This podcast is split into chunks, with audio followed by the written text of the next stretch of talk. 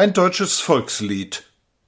In deutschen Landen ist augenblicklich ein Lied im Schwange, das den vollendetsten Ausdruck der Volksseele enthält, den man sich denken kann. Ja, mehr, das so recht zeigt, in welcher Zeit wir leben, wie diese Zeit beschaffen ist und wie wir uns zu ihr zu stellen haben. Während der leichtfertige Welsche sein Liedchen vor sich hinträllert, steht es uns an, mit sorgsamer deutscher Gründlichkeit dieses neue Volkslied zu untersuchen und ihm textkritisch beizukommen. Die Worte, die wir philologisch zu durchleuchten haben, lauten wir versaufen unser Oma sein klein Häuschen, sein klein Häuschen, sein klein Häuschen und die erste und die zweite Hypothek. Bevor wir uns an die Untersuchung machen, sei zunächst gesagt, dass das kindliche Wort Oma so viel bedeutet wie Omama und dieses wieder heißt Großmutter. Das Lied will also besagen, wir, die Sänger, sind fest entschlossen, das Hab und Gut unserer verehrten Großmutter, insbesondere ihre Immobilien, zu Gelde zu machen und die so gewonnene Summe in spirituösen Getränken anzulegen. Wie dies?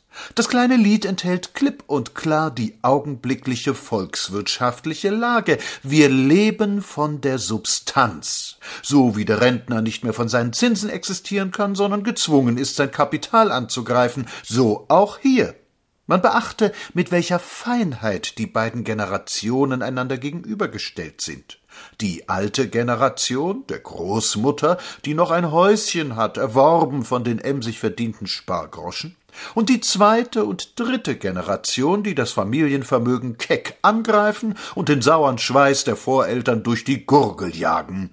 Mit welcher minutiöser Sorgfalt ist die kleine Idylle ausgetuscht. Diese eine Andeutung genügt, und wir sehen das behaglich kleinbürgerliche Leben der Großmama vor uns. Freundlich sitzt die gute alte Frau im Abendsonnenschein auf ihrem Bänkchen vor ihrem Häuschen und gedenkt all ihrer jungen Enkelkinder, die froh ihre Knie umspielen.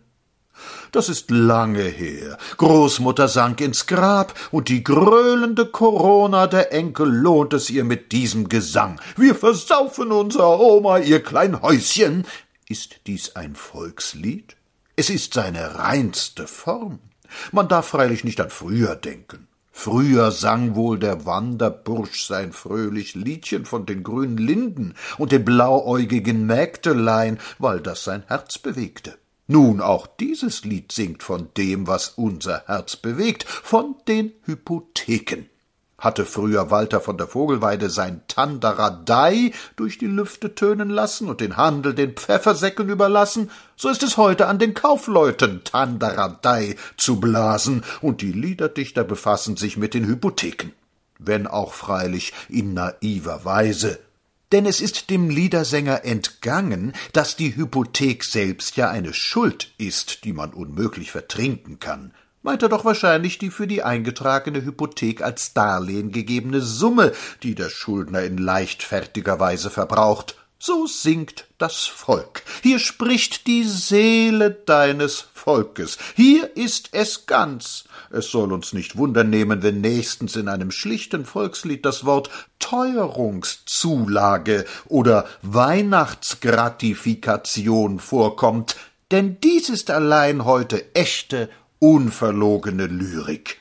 Dichter umspannen die Welt in brüderlicher Liebe, Poeten sehen Gott in jedem Grashelmchen, das ehrliche Volk aber gibt seinen Gefühlen unverhohlen Ausdruck.